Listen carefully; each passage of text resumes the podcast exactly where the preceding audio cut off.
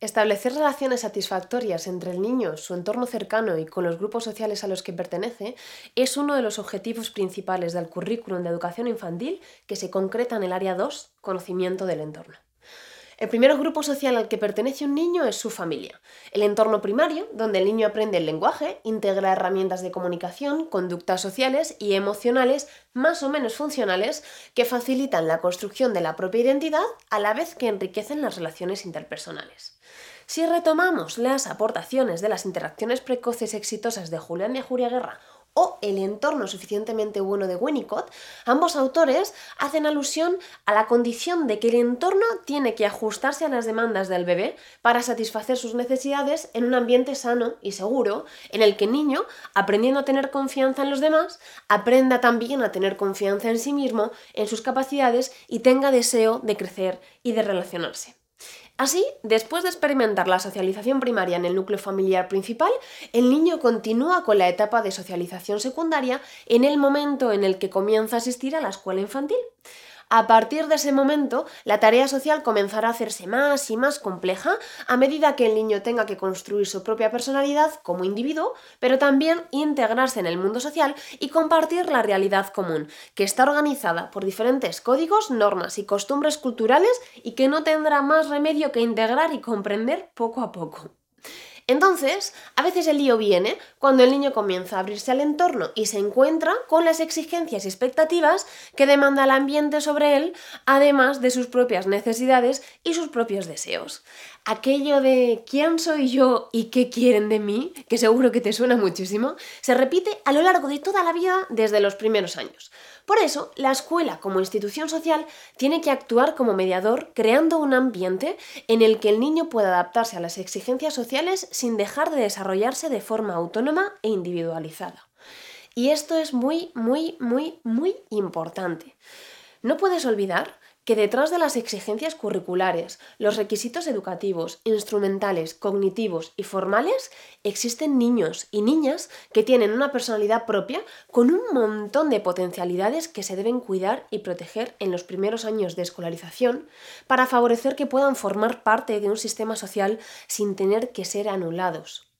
Por esta razón, la psicomotricidad educativa constituye una herramienta perfecta para acompañar al niño en esta tarea tan importante.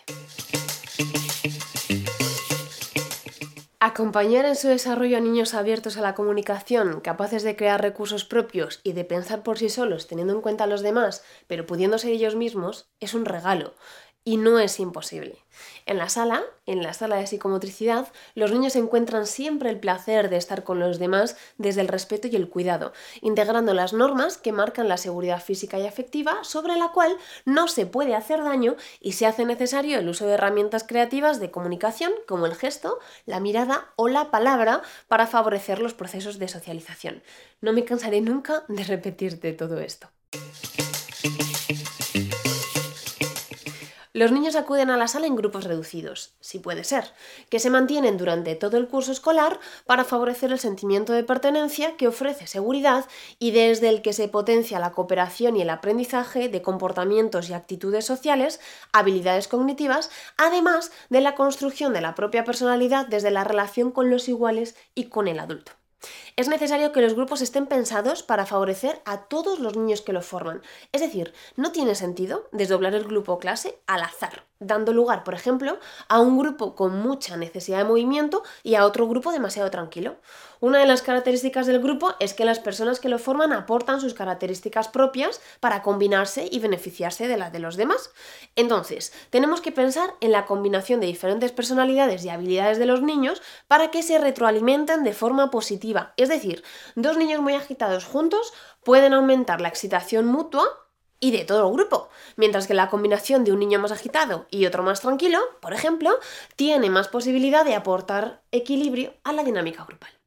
El grupo supone para el niño una gran fuente de motivación durante los primeros años de vida y la relación con los demás debe basarse en el compañerismo y el respeto desde los límites, la firmeza y la seguridad afectiva. Por ello, los momentos de inicio y final de la sesión de psicomotricidad son de gran importancia para dar un lugar especial a cada niño. Escuchar y ser escuchado.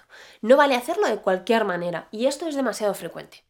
Saludar y escuchar a cada niño que ha venido y también a quien ha faltado, para reconocer la importancia de cada uno dentro del grupo, incluido el adulto. Sin embargo, es importante que no lo confundamos con la asamblea, ni con el momento de pasar lista en el aula, sino como un tiempo de encuentro en el que se genera un espacio para reconocer al niño. ¿Cómo estás? ¿Quieres contarnos algo? El ritual de entrada es un momento importantísimo. Dale la importancia que tiene y date a ti también dentro de ese grupo la importancia que tienes. Thank you.